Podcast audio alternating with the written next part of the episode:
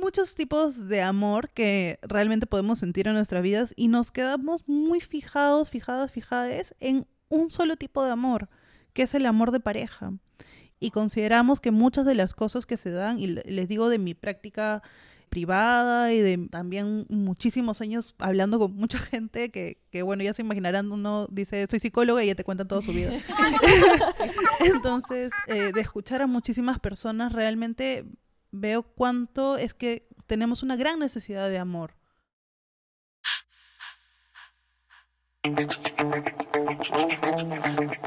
No somos impostoras, un podcast sobre género y feminismo desde nuestras vivencias y con información relevante, con Inés, Andrea y Janina.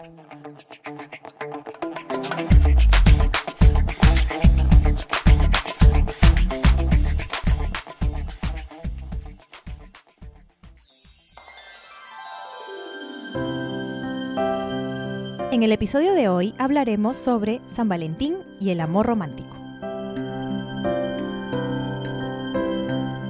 Hola, ¿cómo están todas y todos el día de hoy? Un lunes más en su podcast favorito, No Somos Impostoras. El día de hoy queríamos conversar acerca de un tema que está muy relacionado con la semana, porque como saben, mañana va a ser 14 de febrero, también conocido como San Valentín. Y bueno, yo no sé si ustedes lo celebran o no. En mi caso particular, en verdad, yo nunca he celebrado mucho San Valentín, pero evidentemente estoy expuesta también, como todos, a la fecha y tal. Y bueno, con ocasión de ello queríamos hablar sobre el amor romántico, sobre qué es. ¿Cómo se relaciona con San Valentín también? ¿Cómo se relaciona con San Valentín? Y entendiendo amor romántico desde determinado contexto, ¿no? No, no me refiero al, romanticismo en sí de manera general, sino hay una definición que ya les diremos, desde un poco desde, desde el género, desde los feminismos, cómo se habla del, del, amor romántico. Pero bueno, no sé, además de eso, ¿ustedes qué ideas les viene o cómo les viene el tema de San Valentín? Yo lo relaciono mucho, no solo San Valentín, sino el amor romántico, con todas estas ideales, con todas estas series, con todas estas novelas mexicanas con las que hemos crecido, donde te plantean mucho este tema del amor romántico, ¿no? No solo como series así o novelas que han sido destinadas a adultos, sino también desde muy chicas cuando crecíamos viendo, no sé, Disney y todos estos temas y cómo no importa lo que pase, hacia el final las dos personas están juntas. Están destinadas. destinadas a estar juntas y así pasan un montón de adversidades, ¿no?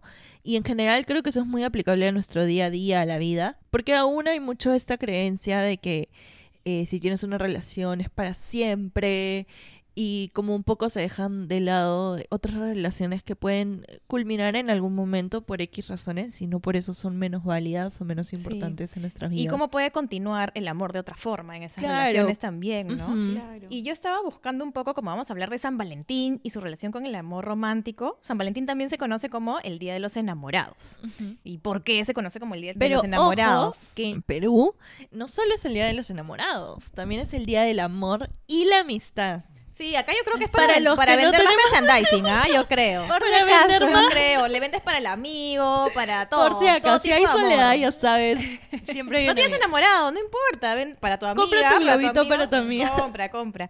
Entonces estuve leyendo, porque claro, en, sobre todo en Estados Unidos hay mucho esto de entregarte. Tú eres mi San Valentín, entregas como una cartita, ¿no? Romántico. Y estuve leyendo y encontré. Be my Valentine como el origen de San Valentín en National Geographic, en una página de National Geographic, que dice que el origen de la historia del personaje, por lo menos de eh, Valentín, se sitúa en Roma por el siglo III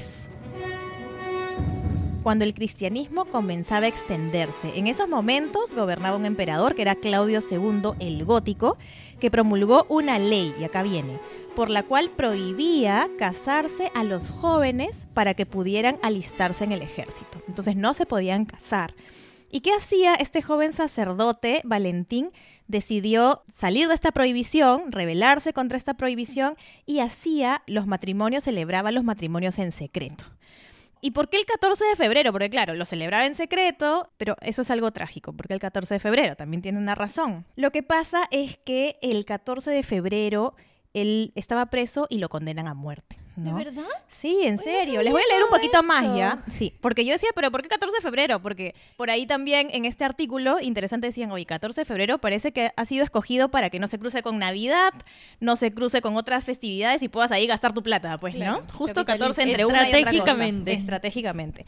Pero ¿qué es lo que dice? Bueno, él casaba a los enamorados y lograba, bueno, que muchos se convirtieran al cristianismo y asistía a los presos, qué sé yo.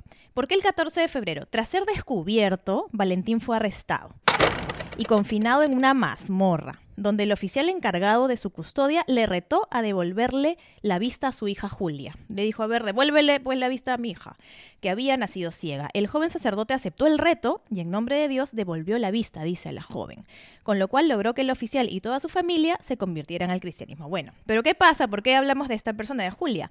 A pesar del milagro, Valentín siguió preso y el 14 de febrero del año 269 fue lapidado y decapitado.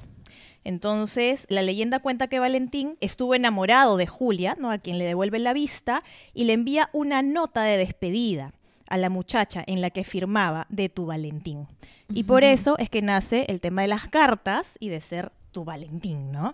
Este, por esa historia trágica también de Valentín que al final es decapitado. Wow, Ah, ¿qué no tal? sabía eso, realmente. Ah, No sé por qué yo pensaba que Valentín era como un ángel, algo así. No sé, ajá, un Cupido. cupido. Cupido, ¿no? Esa Valentín es como. Cupido. Equivocada estaba.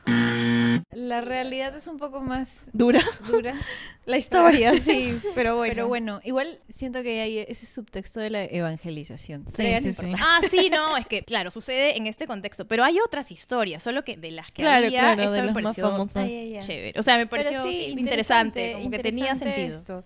Pero bueno, eh, de hecho el día de hoy queríamos comentarles un poco con el contexto de San Valentín y hablar mucho sobre el amor romántico en otros episodios que pueden revisar y escuchar. En No Somos Impostoras. Punto. Hemos hablado de pronto de las relaciones tóxicas, de la violencia, de cómo puede manifestarse. Pero queríamos hablar sobre un concepto interesante que también muchas veces justifica esas situaciones de violencia y que es el amor romántico, ¿no? Eh, que normalmente desde la teoría de género, desde el feminismo, hablamos del amor romántico y ahí inserte música de la búa sabia, por favor. Vamos a decir... No, es otra, es otra, pero ya no importa. Y en mi cabeza siempre sí. Sí, es que la otra no nos la aprendimos. Sí, es algo de Vivaldi, ¿no? Sí, es de Vivaldi. Eh, Bueno, en mi cabeza es la otra. Bueno, ya. Se llama amor romántico a la creencia de que existe un amor ideal que sigue con ciertos estereotipos de género concretos. Y bueno, sobre esto, ¿a qué estereotipos nos referimos? ¿no? Normalmente cuando, y esto está muy relacionado con lo que nos decías, André, de cómo nos presentan la idea del amor en las series, en las novelas, en Disney. Y es un único tipo de amor. ¿no? Claro, un único tipo, un amor súper sacrificado, un amor Incondicional. incondicional, donde Para toda la vida. Supera toda todas la las vida. barreras. y donde todo está en función de la pareja, ¿no? O sea, como no hay otra dimensión para ti. Tu única, digamos, este, tu única meta o tu única dimensión es la pareja y no hay amigos, no hay otra familia, no hay proyectos personales, porque todo es en relación a la pareja. Y como dicen, en Te lo resumo así, también es una pareja blanca heterosexual. Y la cosa terminó con una escena que nos demostró que lo más importante es el amor. El amor heterosexual. Sí, También. Binaria. Y binaria. Y se enfocan también mucho en el enamoramiento, en esta parte inicial, idealizada. No, porque después el amor continúa de un montón de formas, con, hay problemas, qué sé yo. Pero bueno, las películas románticas por lo menos se enfocan en la ide- idealización del enamoramiento, ¿no? De esta primera etapa. Sí, y como si fuera una etapa permanente, ¿no? Con la que puedes Claro. vivir. Vivieron juntos sea, para siempre, vivieron Claro. juntos para siempre. Pero y por favor. permanentemente, siempre enamorado, o sea, te levantas y ves a tu pareja y las No estrellas, lo ves con la baba así, no con el caído, no, lo ves hermoso Sí, todos los claro. días. Dices, wow, hoy me he enamorado de nuevo. Un día más Y así durante todos los días de tu vida. Muy lejano de la realidad. Es que esa idealización no es verdad, amigos, amigas. Ay, hay muchas otras cosas, hay muchas otras cosas lindas, pero bueno, ya. No cuando se, nos despertamos en la mañana, con el moño acá, el pelo Con así, el rímel. El rímel se me corrió porque no, no sé, no pude despintar. No, Pero bueno, si fuéramos fin. una novela romántica, nos despertaríamos con el pelo lindo, con el maquillaje puesto. Ay, Dios mío. Sí, no, regias, ¿no? Sí. Pero ni siquiera a mediodía estoy así. Ni siquiera cuando lo intento. Ni siquiera ahorita que estamos grabando. Ay, Dios mío. En fin, bueno. Hay todas estas ideas súper relacionadas. Y el día de hoy tenemos una invitada súper especial que es Gerald Guzmán. Eh, ella es psicóloga y la pueden encontrar en sus redes como una psicóloga bisexual en Instagram. No sé si también tienes TikTok. También. Pero, ah, y en TikTok también. Pero, pero cuéntanos, eh, Gerald, preséntate también como deseas, no sé, info que nos desees comentar. Gracias, Janina. Bueno, mi nombre es Gerald Guzmán. En realidad me llamo Geraldine del Carmen Guzmán Guayguamesa. Es un nombre larguísimo de telenovela, así que prefiero que me digan Gerald. Les agradecería mucho que me digan Gerald. Soy psicóloga, estudié psicología clínica, hice mi licenciatura en psicología clínica, luego hice una maestría en psicología comunitaria y luego hice una especialización en psicoterapia racional, emotiva y cognitiva y he trabajado como terapeuta durante bastantes años, pero más años he trabajado en prevención de violencia. Entonces el tema que hoy día vamos a hablar me interesa mucho porque realmente está muy relacionado con la prevención de la violencia y hablar de esto nos hace quitar muchos mitos también en relación a ello. Buenísimo, qué honor tenerte con todo, sí, con todo Con lo que has estudiado y el acercamiento que nos parece espectacular y justamente para este tema, ¿no? Y estábamos hablando un poco sobre lo que nos vendían del amor romántico, también estábamos hablando un poco de, de películas en algún momento, de San Valentín que viene mañana, ¿no? 14 de febrero y hay como un realce de este amor romántico nuevamente. Pero eso qué podría esconder, qué peligros trae, ¿cómo ves este tema del amor romántico? Bueno, para comenzar, el amor no tiene nada de malo.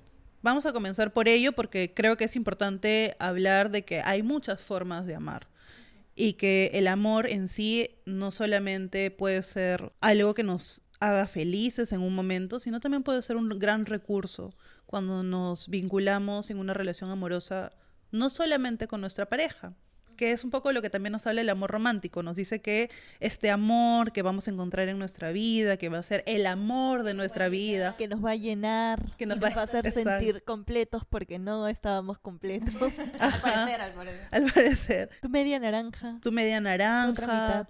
mitos que vienen desde hace muchísimo tiempo pensando que éramos antiguamente se creía que los seres veníamos con dos cabezas, cuatro brazos, cuatro piernas y que nos habíamos separado y que después de eso es que veríamos buscando inconstantemente constantemente qué era esa otra persona que nos faltaba. Entonces, eso se cree desde hace muchísimo tiempo. No, no, no sabíamos. Una búsqueda de toda la vida, entonces. Es tu búsqueda constante. Sí, Bajo es- esa perspectiva. bajo esa perspectiva. Está esto visto de que muchas veces se habla de que el amor romántico se alzó más en el siglo XVIII a partir de poder hablar de más bien los matrimonios y cómo iba cambiando la concepción del matrimonio, pero en realidad el amor romántico ha existido mucho antes también. En épocas griegas, por ejemplo, pasa esto que, les menciono, que es un mito que sigue dándose hasta ahora de alguna manera, ¿no? Pensando que nos falta algo, nos falta alguien, estamos incompletos, estamos a la mitad y que nos falta aún llegar a poder encontrar a esa persona. Y además nos dicen que es una sola persona, ¿no? Nos dicen... Para toda la vida. Para toda la vida, además. Como si las personas no cambiáramos también en el tiempo. Definitivamente lo que queríamos con respecto al amor en relaciones ha ido cambiando en el tiempo, va cambiando en el tiempo. Cuando somos muy pequeños, por ejemplo, lo más probable es que vamos a tener el modelo que nos han enseñado nuestros cuidadores primarios. En este caso pueden ser padres, madres, abuelos, abuelas, tíos, tías, etc. El núcleo cercano nos ha enseñado una forma en cómo aproximarnos al amor en pareja. Y yo podría decir que la mayoría no hemos recibido como el mejor ejemplo de todos. Yo podría decir que realmente no es algo tan común saber que las familias se entiendan, tengan una comunicación asertiva, se hablen de las emociones, no, más bien se repite muchas veces este modelo a lo largo del tiempo. Y esto es hablando de este tipo de amor. Y eh, otra cosa que nos hace el amor romántico es pensar que solo hay ese tipo de amor y que ese es el amor de nuestra vida. Cuando en realidad en el amor en general podemos hablar del amor con nuestros amigos, con nuestras amigas, con nuestros amigues, con nuestra pareja también, pero con nuestra familia, con nuestros perros, con nuestros gatos, con nuestro trabajo, con una causa, con no sé, en la naturaleza. Hay muchos tipos de amor que realmente podemos sentir en nuestras vidas y nos quedamos muy fijados, fijadas, fijadas en un solo tipo de amor, que es el amor de pareja. Y en ese amor de pareja, además, muchas veces lo simplificamos mucho y consideramos que muchas de las cosas que se dan, y les digo de mi práctica privada y de también muchísimos años hablando con mucha gente que, que bueno, ya se imaginarán, uno dice, soy psicóloga y ya te cuentan toda su vida. Entonces, eh, de escuchar a muchísimas personas, realmente veo cuánto es que tenemos una gran necesidad de amor las personas. Por eso buscamos conectarnos. Esto decir y encontrarlo en uno mismo a veces es doloroso, porque también uno se da cuenta que permite cosas en, esa en ese vínculo que no serían las que uno realmente, pues en sus cinco sentidos diría como, ah, ya, esto es lo que voy a realmente sentir y esto es lo que realmente voy a pensar. No, más bien nos nublamos con esta única forma de amor y que al tener solamente esta forma de aproximarnos al amor, si no tenemos eso, es como que fallamos además, como personas. Y todo lo que ya has hecho, todos los logros que puedes tener en otros ámbitos de tu vida, como que se multiplican por cero, porque lo único que importa es que no tienes a esa pareja, ese amor para toda la vida. Al idealizado, ¿no? y, y, cómo plantear límites entonces, ¿no? Cómo salir de este amor romantizado, idealizado y saber dónde están nuestros límites. ¿Qué tan importante es poner estos límites?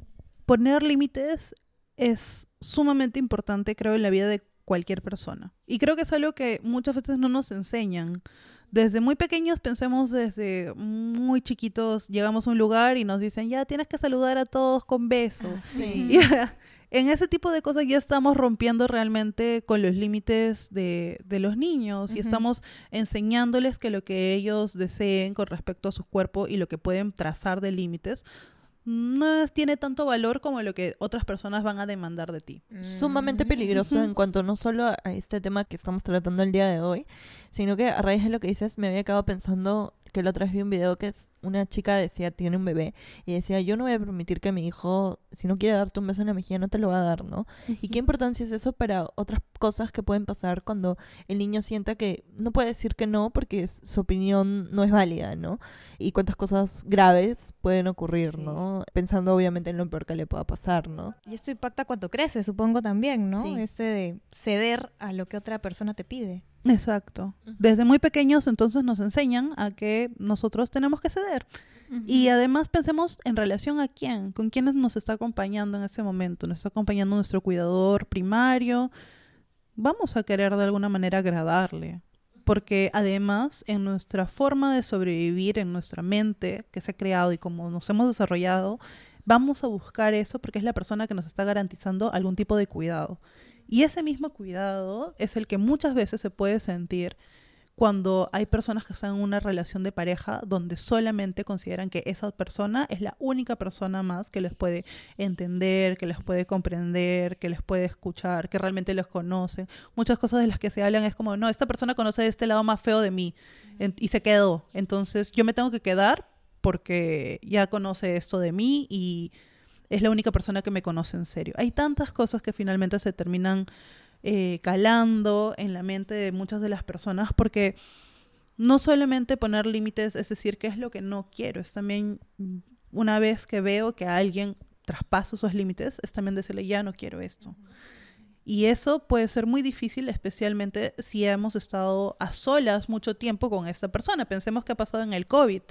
Durante el COVID mucha gente se ha podido quedar con su pareja en su casa y no han visto a ninguna otra persona más. Entonces en el COVID se ha despertado muchos temas de ansiedad, depresión, muchos temas muy densos para poder tratar en temas de salud mental. Pero imaginemos que en esta situación además nos hemos quedado en casa con una persona que no necesariamente teníamos después la mejor construcción de cómo era una relación, pero nos quedamos con esta persona durante varios meses, años de aislamiento, de todo esto, las relaciones se pueden volver muy dependientes, que es otra característica más del amor romántico, es poder hablar de la dependencia emocional con respecto a una sola persona. Eso nuevamente nos hace ver, ok, si yo me centro solamente en cómo está esta persona, va a depender mucho mi humor también de cómo está esa persona, va a depender mucho cómo me siento en el día, porque es mi 100%. Y pensaba mucho también en este tema de la dependencia, en cómo nos cuesta, bajo esta premisa del amor romántico que nos dicen como que el amor, la única persona con la que me puedo relacionar en términos amorosos es mi pareja, y no puedo construir de pronto o no tengo la- las herramientas suficientes para construir estas mismas relaciones con otras personas con las que no necesariamente me vinculo sexoafectivamente, puede ocurrir también que acabe como esta persona siendo lo único, ¿no? O sea, la única persona sobre la cual deposito esa confianza, sobre la cual deposito estas dimensiones que, que denominamos como conoce mi zona, o sea, no sé, conoce todos mis demonios, conoce mis defectos, y no sé, o al menos yo, por ejemplo, en, o sea, me acuerdo mucho porque cuando yo era una, una adolescente, me acuerdo mucho haber tenido mucho este concepto del amor romántico como un ideal. O sea, como yo veía Disney y decía algún día llegará, ¿no? El príncipe. Hoy en día incluso me cuestiono si tendría que ser príncipe o princesa, pero digamos, ¿no? o princesa. Pero digamos, pienso mucho cómo esto nos influye, sobre todo cuando crecemos, ¿no? O sea, claro, pienso en la niñez, claro, porque, o sea, me hace mucho sentido, ¿no? Esperamos que quien nos cuida o sea, si espero que me cuide, seguramente le voy a dar lo bueno para que no se vaya de mí, ¿no? Que es como algo muy intuitivo.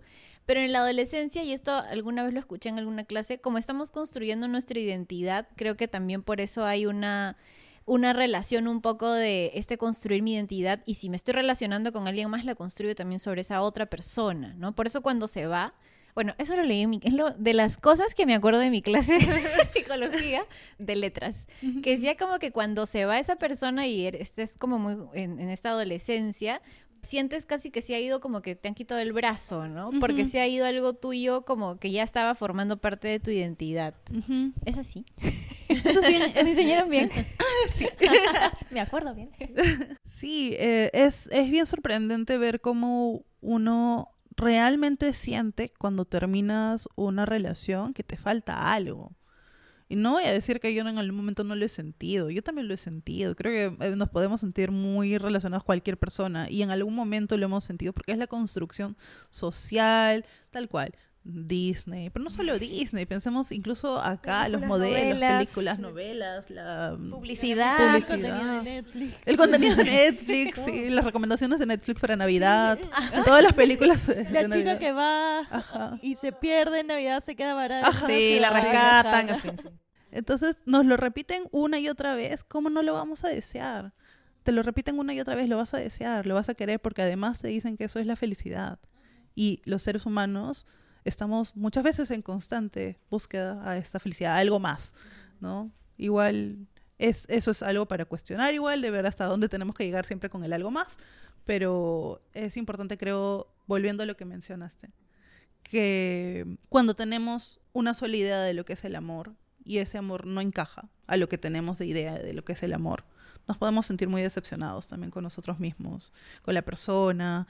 A veces muchas personas pueden sentir como, ah, me falta a mí algo, esa persona no hizo lo suficiente porque a mí me faltaba ser más inteligente, más bonita, más lo característica que quieras. Algo me falta a mí y por eso es que no me pueden amar como soy. Y esto es algo que se repite una y otra vez, se repite de formas distintas, de poder sentir que de alguna manera u otra no somos suficientes y alguien por ahí está viendo, entre comillas, unas grandes comillas, esa luz o esa chispa que sí tenemos. Entonces la persona te hace sentir lo más especial del mundo y este es un modelo de un tipo de vinculación que también se da, que es el bombardeo de amor, Sí. love bombing.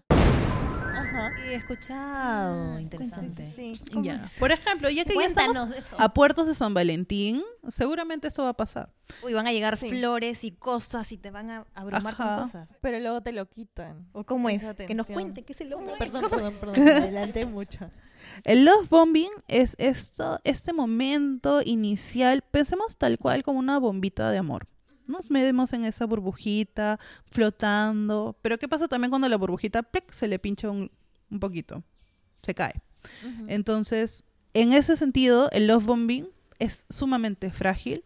Depende más de ser algo que yo hago porque la otra persona me va a querer de alguna manera, ¿no? O que voy a, perdón, en vez de yo ser, darle eso para que la persona se sienta bien, lo que hago es hacer que esa persona busco que de alguna manera me quiera.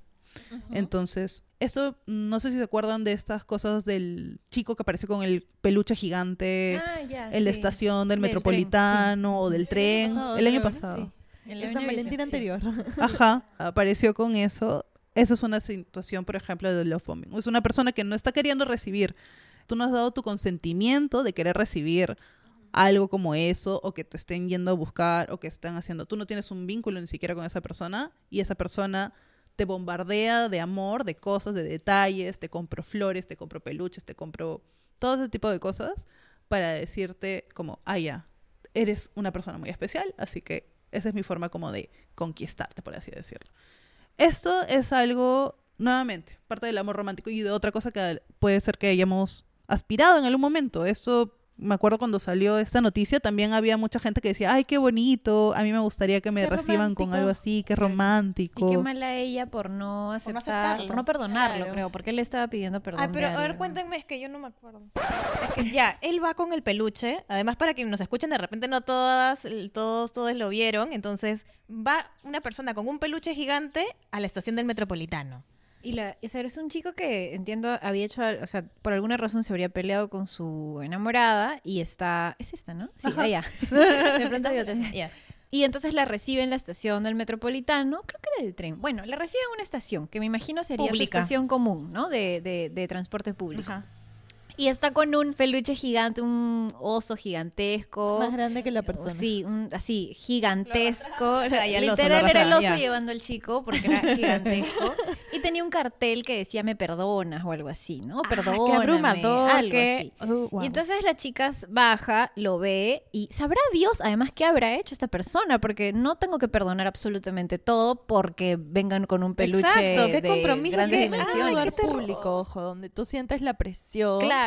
De tener que decir que sí, este, porque hay más personas ya, que, que- que ya. ya de por sí están aplaudiendo el Claro, y dicen, gesto ay, del qué hermoso, chico, qué ¿no? bello, y entonces la chica entiende hasta donde recuerdo. No sabía, sabía, es que me vino Ay, algo a la mente que les ay, quiero, quiero preguntar. Hasta Quiero donde preguntar. recuerdo, la chica no lo perdona, ¿no? Y todo el mundo lo- la comienza ahí a acosar, ¿no? Que qué mala, que no sé qué. La- Esta idea del soldado caído sobre el chico Ay, porque sí. no lo perdonaron pese al súper esfuerzo que hizo. Y además yo me preguntaba, pues, O sea, ella está ¿qué cosa habrá hecho ese chico para que se vea en la necesidad de no comprar ese... era su decisión. ¿no? Obvio. O sea, ella sabe lo que perdona y lo que no, y está dentro de los límites que hablábamos antes. Y es poner un límite finalmente, ¿no? Sí.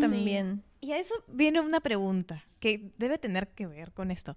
Las propuestas de matrimonio. En la fontana de Trevi, con todo el mundo aplaudiendo. Con todos aplaudiendo. Había hasta un programa en la televisión, en cable, hace algún tiempo, donde habían especialistas en armar las propuestas de matrimonio más rimbombantes.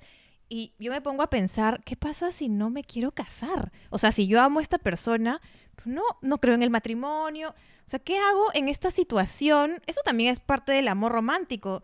Y te sentirás obligada, qué terrible, no sé, o sea, me pongo a pensar y a ponerme en ese lugar. Eso también podría ser parte del amor romántico, del love bombing. ¿Cómo afrontar eso? Antes, y era el que lo digas, tu respuesta también lo veo por el lado de, independientemente que en, en una propuesta de matrimonio, yo esperaría que las dos personas ya lo hayan conversado Sí, ¿no? y las cosas estén claras, pero independientemente de eso, también está esta idea de que si se aman tienen que casarse. Ah, sí, también. Porque ese es el, como que en la relación hay estos pasos, ¿no? Como salen y tiene que tener la etiqueta de enamorados. Y luego la etiqueta del compromiso. Y quizá convivir, pero todo es como lineal, ¿no? Es como una escalerita. Y todo lo que no entra ahí... Es no. Cuestionado también. Bueno, un montón de preguntas. Sí. Con respecto a tu pregunta sobre las propuestas de matrimonio, yo opino lo mismo. Creo que también deberían haber conversado al menos eso Como mínimo. como mínimo. Antes de lanzar algo así, pero no dudo que, que, Que no sea que así. no sea así. O sea, de- se- seguramente ha pasado, va a seguir pasando. Es algo en relación al amor romántico, por supuesto, porque ahí estamos hablando de que no hay voluntad. No hay consentimiento previo a poder hablar de algo así delante de tanta gente, porque además me imagino que debe ser una propuesta, estas propuestas deben ser involucrar a familiares, otras personas que se terminan enterando de todo esto y se repite además esto del tomar la mano, ¿no? el, sí. el tomar la mano, el dar la mano, La mano, sí. y El pedir, la, la mano, pedir la mano, bueno, eso, en fin, eso, todo lo que todo, implica. todo- todo lo que implica. Pasarse la, anterior dueño. Ajá, sí. Pasarse la mano o lo que sea. Sí.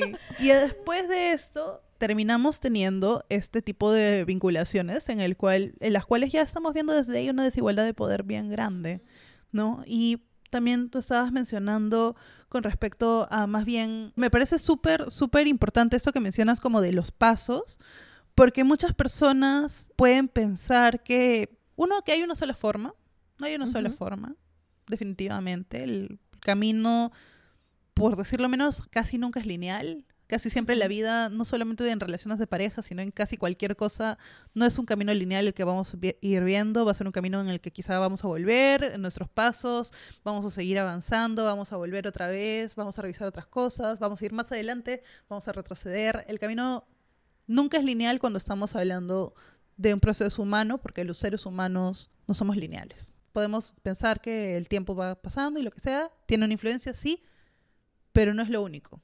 Ocurren muchísimos otros niveles más que influyen para que finalmente se pueda o no se pueda desarrollar algo. Y hablando entonces de estas etapas, ocurre que muchas veces la persona puede considerar, bueno, ya estoy saliendo con esta persona, entonces ya nos Lo que toca sigue. lo que sigue. Ajá, lo que sigue es estar, entonces vamos a estar. Y ya estoy con esta persona, ¿qué es lo que sigue?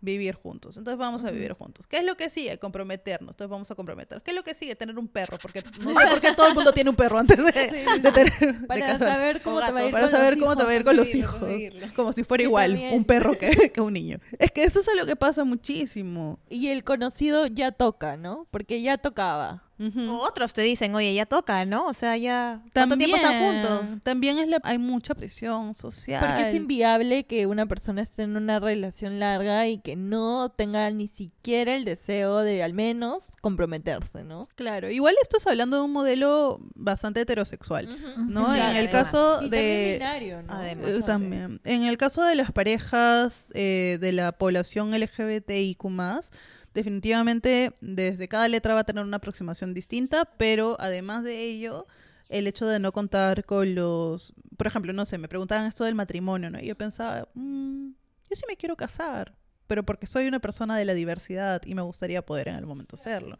Es un significado muy distinto también el que tiene finalmente cada una de estas cosas, ¿no? Eso creo que es importante también de considerar Sí, en el amor romántico, que no se da de la misma manera para todos. para todas las personas. Y eso también es importante, porque cuando vemos parejas, por ejemplo, parejas de situaciones de violencia en parejas del mismo sexo, muchas veces no hay formas de referir esto como un tipo de violencia, porque no se ven este tipo de modelos, no se toman como válidos, entonces se termina reaplicando el modelo de la misma de este mismo tipo de violencia, pero además invisibilizado, lo cual hace que sea aún más estigmatizado. No, y además, en cuanto ya al análisis de estos casos en específico, yo recuerdo haber visto algún caso, eh, obviamente no puedo decirlo, pero eh, en líneas generales recuerdo que se usaba mucho el modelo de la pareja binaria heterosexual para tratar de entender lo que ocurría. Pero también recuerdo, y no sé si quizá tú me puedes contar más, que se empleaba el nombre de violencia intragénero. Entonces eso me parecía súper interesante. Pero ¿cómo tratamos de replicar el modelo, digamos, estándar a otros casos? Porque tenemos que partir de ahí sí o sí. Y no existe otra opción. En el análisis del caso en específico, lo que yo notaba, y también porque, bueno, el análisis era realizado por personas mayores, con sus propios sesgos, que sí o sí para entender la violencia tenían que jalar, ¿no? De lo entendido como lo que nos rige para poder entenderlo, ¿no? Como estas situaciones. Entonces ahí creo que, ¿cómo, cómo eso afecta? Hay ¿no? nada de entendimiento. ¿Cuál de es el análisis este, que estamos esperando y qué es lo que ocurre cuando no lo obtenemos? Porque como tú decías, y lo que quería rescatar, estas situaciones están totalmente invisibilizadas, entonces por ende no hay, entre comillas, una solución. Exacto. Es, es muy, muy interesante lo que estás eh, mencionando. Definitivamente no hay referentes. No hay referentes. Creo que si pensamos en, inclusive en Perú netamente, pensamos en referentes, solamente pensemos en referentes de parejas de lesbianas. Todo lo que vemos son modelos eh, muy binarios, muy de que una persona hace como el rol masculino, otra persona el rol Exacto. femenino. Ya desde ahí estamos partiendo en un binario de lo que nos permite supuestamente cómo nos podemos expresar. Además de eso, estamos hablando de personas que están en esta situación en la cual constantemente se ven en cómo va involucrándose todo lo que van sintiendo, pensando y procesando. Perdonen, es que el tema de la violencia es como un tema bien importante para mí de señalar porque es tan invisibilizado como tú lo dices, es tan poco notable que hay muy pocas personas que se dan cuenta que están en una situación de violencia. Y eso es algo que creo que es particular también en cuanto hablamos del amor romántico en parejas del mismo sexo, porque estamos hablando de parejas en las cuales pueden haber querido con mucha fuerza tener esa concepción de, de pareja, de familia, de co- ir construyendo algo con una persona, después de quizá haber sufrido rechazo en su familia, estar en una situación de aislamiento de su propia familia, para poder estar con una persona y además esa persona es violenta con ellos y además no tienen referencias de cómo decir que eso es violencia porque dicen, no, pero es que es una chica, eso no puede ser violencia. Claro. O es otro chico, no, si fuera un chico gay, es otro chico, no, no puede ser violencia. ¿Y cómo se muestra eso cuando tratas de poner la denuncia, no? Eso es lo que yo pensaba, porque si tú dices, sí, este, mi pareja, que es mujer, me agredió siendo eh, la denunciante mujer, y te van a decir, ya, pero la Lesiones, 3364 sí, no es lesiones a leves, o sea, no ¿ah? sé, claro. no es violencia de género. Ajá, no es violencia de género. Entonces, ¿qué tan poco es el entendimiento? Si de por sí lo es entre, quizá en la academia, donde hay más oportunidades, ¿cómo será con nuestros operadores de justicia, no? O sea, las limitaciones, quizá al atreverte a denunciar que ya es un paso muy grande, cuántas trabas puedes ver en el camino, Y ¿no? otras violencias en ese camino también, ¿no? Hace ya unos cinco años más o menos, cinco o seis años, pusieron en la ficha de registro del SEM la opción de poner de qué género era tu pareja. Recién como hace unos cinco o seis años lo pusieron, que fue una chambaza además, de un montón de gente de que para poner ese cuadrito en, en la hoja de referencia del- de los centros de emergencia de mujer cuando llegan. Claro. Entonces no tiene mucho tiempo, no tiene mucho tiempo, no, no es que haya habido tampoco la... Hay, han habido capacitaciones, yo sé que en el, en el MIM por años han hecho un montón de esfuerzos para poder hacer eso también. Sin embargo, si no se tiene evidencia aún que nos sirva para poder ejercer algún tipo de política pública para poder ver qué es lo que se necesita, no se puede hacer nada más que tener un ca- una, una casilla. Y ha sido un montón de trabajo. Así que no quiero desmerecer eso en caso de que por alguna cosa pueda escuchar la persona que lo ha hecho acá. de verdad, ha sido un montón de trabajo que pueda... Y, y yo sé lo mucho que ha costado hacer algo No, y así. lo más importante es que no es el trabajo solo de una persona, ¿no? O sea, la persona quizá que hizo esto que es súper importante y es un gran paso, tampoco es que pueda concientizar a todo el Perú, ¿no? Entonces eso es como ya escapa mucho de sus manos. Y eso es lo más, lo que más lástima y, y preocupación da, ¿no? Porque el primer paso ya está, pero mm, también falta cambiar la mentalidad, Sí. no solo de los operadores de justicia, sino de todos. Sí. Visibilizas eso, pero ¿qué viene después, no? Claro. Ya está la casilla. pero y ahora, ¿qué implica eso? La casilla, o sea, a mí siempre estas cosas me parecen como súper potentes porque nos puede parecer súper menor tal vez, ¿no? Como eh, que esté la casilla, o sea, digamos, si yo lo describo te puede parecer como, ah, qué bueno que esté, pero realmente el impacto que tiene es altísimo porque... Es. No, o sea, a nivel de, digamos, estoy visibilizando y visi- con visibilizar estoy dándole existencia a esa persona y a ese hecho, que es Esa un antes y realidad, un después. claro, no reconocida antes. ¿no? Claro, Ay. entonces a mí sí me Ujú. parece un cambio muy potente que, claro, probablemente no, no supone que ya solucionemos el problema, pero sí es importante y yo me imagino como también para una persona que va y pone una denuncia, sí es un antes y un después en poder Sí, señalar que, oye, eso sí es, eso es violencia y el organismo, la institución que esperaba, de la que esperaba recibir eh, cierta, a cierto apoyo, eh, tal vez, no, claro, tal vez no podrá solucionar todos mis problemas, pero reconoce eso reconoce mi existencia y la existencia de una situación que yo he vivido. Yo creo que eso es súper potente, ¿no? Y en ese mismo sentido, pensaba mucho como también el amor romántico, al estar construido sobre la idea de que las parejas solo se interrelacionan en estándares de hombre-mujer, es. también generan no solamente un impacto para aquellas personas que de pronto tenemos una relación de ese tipo, sino que también para todas aquellas personas que no necesariamente buscan una relación así, pero que además cuando la tienen les genera un impacto bastante particular por lo que me señalas, ¿no? Que, claro, he vivido una situación de discriminación tan grande que espero encontrar en esta persona que me ama una relación ideal y de hecho creo que hasta podría idealizarla mucho más porque pues no he recibido la aceptación o el cariño que quisiera de otro tipo de personas con las que esperaría, como tal vez mis padres, mis familiares, mis amigos tal vez más cercanos. Sí, ahora que mencionas esto, me hace pensar en que durante este periodo de la pandemia, que estuve atendiendo a varias personas que llegaban a mí por situaciones de estar en una situación de mucho estrés psicológico.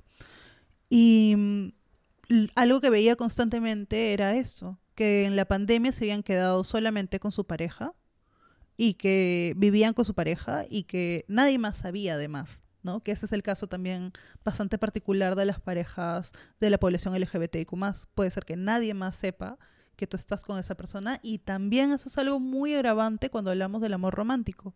Pensemos en cuántas veces quizá por ahí incluso nosotros mismos hemos tenido algún tipo de vínculo así, pero le contamos a un amigo, le contamos a una amiga, le contamos a un familiar, a, alguien, a un colega de nuestro trabajo y por ahí que nos dicen una nueva perspectiva con respecto a eso. Oye, esto quizá no estuvo tan bien que te, que te dijeran esas cosas, que te hablaran de esa forma, esta cosa no estuvo tan chévere. Pero imaginemos que no tenemos a nadie a quien decirle esto. Entonces nos quedamos solos, solas, soles, pensando en esto y seguimos con eso una y otra vez porque no tenemos ni retroalimentación de ese pensamiento con nadie más porque no lo decimos en voz alta. Nunca se lo hemos dicho a nadie. Y eso es también algo muy importante de cómo se va replicando, porque esto pasa en las personas de la población LGBTIQ, pero muchas personas que son asignadas mujeres al nacer en nuestro país realmente viven una y otra vez situaciones de aislamiento, porque una forma de violencia que también se da, el tipo de vinculaciones de tipo de amor romántico es que la persona se vuelva a tu mundo, básicamente. Entre los dos se alimentan un poco también la idea de mirarse. Y yo creo que esto parte mucho de esta primera idea que les mencionaba de esas personas con dos cabezas, cuatro brazos. La gente constantemente está en busca de mirarse con alguien, de poder conectar con alguien, porque somos seres sociales, está en, está en nosotros que querramos conectarnos con gente es la forma que hemos tenido para sobrevivir durante toda nuestra vida. Está mapeado en nuestro ADN que ser sociales es lo que nos permite seguir viviendo. Entonces, si lo que a mí más me da peso, y esto es un área además del cerebro que es bien interesante también de mencionar, porque no solamente está acá el decirle a alguien, tú deberías salir de esa relación porque tú sabes que te hace daño. Bueno fuera, ¿no? que fuera tan sencillo. Gracias por el consejo. Es como que me digas, no te distraigas. Yo no tengo TDAH. claro. Y es como le dicen a las personas, tú deberías salir de esa relación. ¿Cómo eres tan tonta? ¿Cómo te quedas en algo así? Peor. Exactamente. Peor. Porque lo que estamos haciendo es que el aislamiento de la persona lo estamos aislando aún más. Es como que le dejáramos en una isla y lo dejáramos a kilómetros de distancia del resto de personas. Porque sabe que ya no te lo puede comentar porque va a tener un, ese tipo de comentario juzgador. Y creo que eso parte también de no entender el ciclo de, violencia que sufren las personas, ¿no? Y ahí, sobre el ciclo de violencia y lo que comentabas, si tú ves este tipo de situaciones, ¿cómo reaccionar? Porque a veces lo vivimos con amigas, con amigos. Y claro, para no cerrar la comunicación, no juzgas, pero ¿cómo te acercas a eso? ¿Cómo le vas soltando estos mensajes? ¿Hasta dónde? Si está en peligro su integridad, ¿cómo reaccionar frente a eso? Hay situaciones que creo que desde el lado de cualquier persona hay cosas que podemos hacer, especialmente cuando hablamos de prevención en violencia. La prevención es todo aquello que ocurre antes de la situación de violencia. Pero una vez que ocurre alguna situación de violencia o uno es testigo de una situación de violencia, se requiere un nivel distinto de intervención, que es el nivel más bien de poder atender. Y en ese caso sí se necesita de alguien especializado. Si ustedes reconocen o conocen a alguien o alguna de las personas que está escuchando conoce a alguien que esté necesitando algún tipo de apoyo, hay múltiples líneas de atención. Pueden encontrar en línea distintos tipos que pueden haber, pero lo más importante es en ese momento ya poder acudir a ayuda profesional. Porque hay momentos en los que sí podemos decir, hay algo que podemos hacer todos, como el raíz de prevención, de hablar de este tipo de temas, por ejemplo. El ya estar hablándolo ahorita es un tipo de prevención también.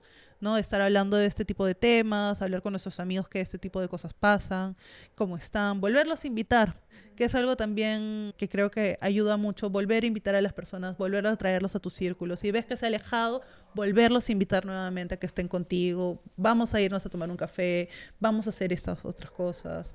Volver a integrar a las personas al espacio en el que estamos y al espacio que han estado habitando, porque el aislamiento lo que termina siendo es que la persona que ya tiene esos pensamientos abrumadores se vuelvan más abrumadores, le sube el volumen al, al pensamiento ansioso, a todo esto, pero de ahí no podemos realmente ver que lo que estamos pasando no es amor. Y eso creo que es una de las cosas con las que quería igual como acotar, es que una cosa es el amor y otra cosa es el desamor. Y el desamor muchas veces se confunde con el amor.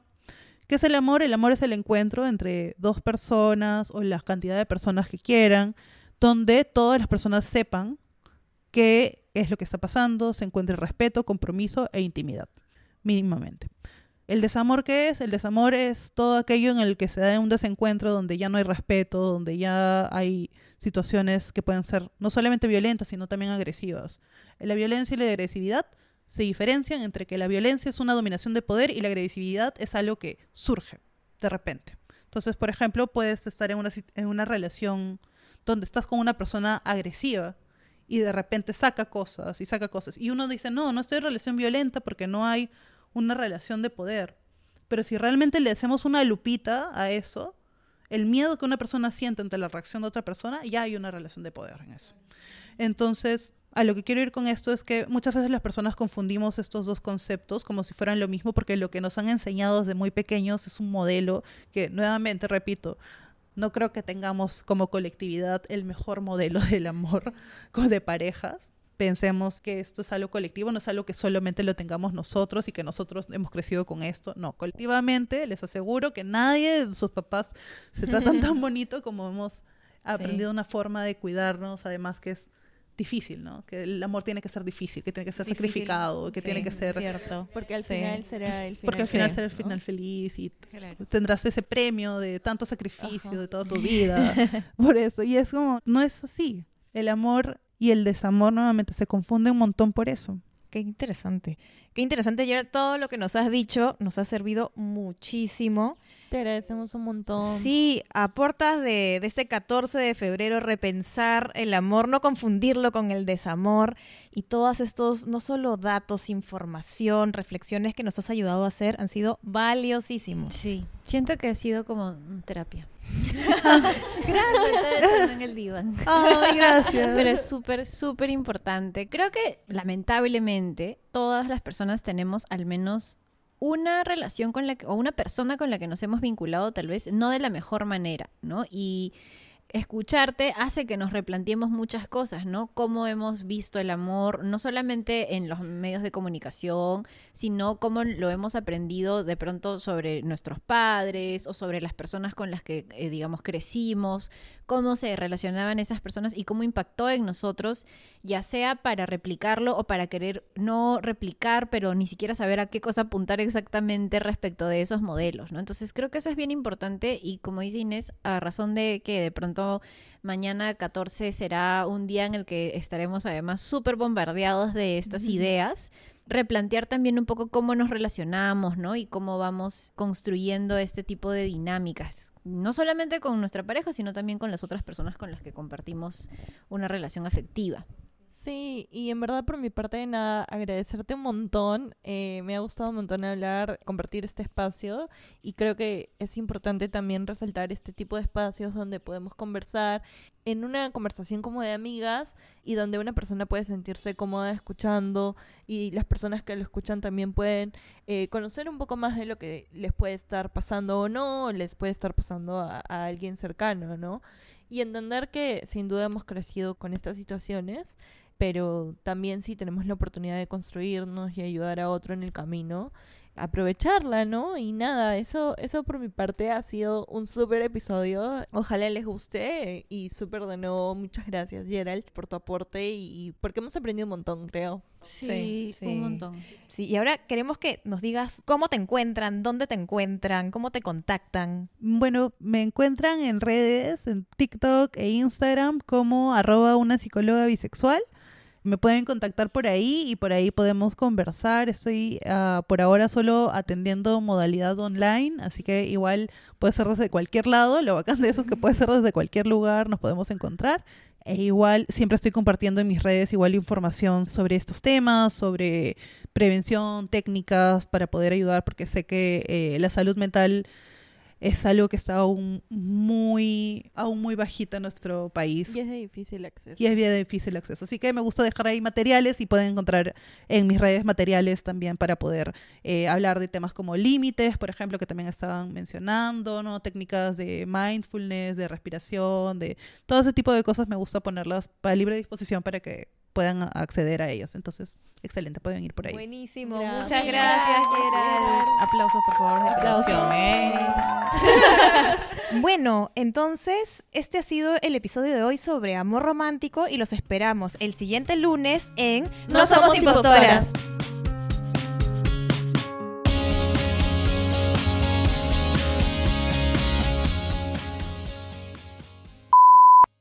Que sigue con ciertos estereotipos de género concretos. ¿Qué? Jorge, dile al carro que por favor... Todo el presupuesto que te tiras en contratar a la gente que me interrumpa, Jorge. Me sorprende, me sorprende. No lo ves con la baba así, no con el caído, no, lo ves hermoso Sí, todos los claro. días. Dices, wow, hoy me he enamorado de nuevo. Un día más Y así durante todos los días de tu vida. Muy lejano de la realidad. Porque Inés está que se caga de risa. O sea, es como que. Ahorita acabo de ir a- Inés, disimula, por favor. Lo siento, lo siento, ya, ya. Sí, a la que yo le- particularmente le tengo mucho cariño, que se llama Gerald Guzmán, ella es psicóloga, es activista y además hace, este, hace, eh, eh, eh sí, ya llegó.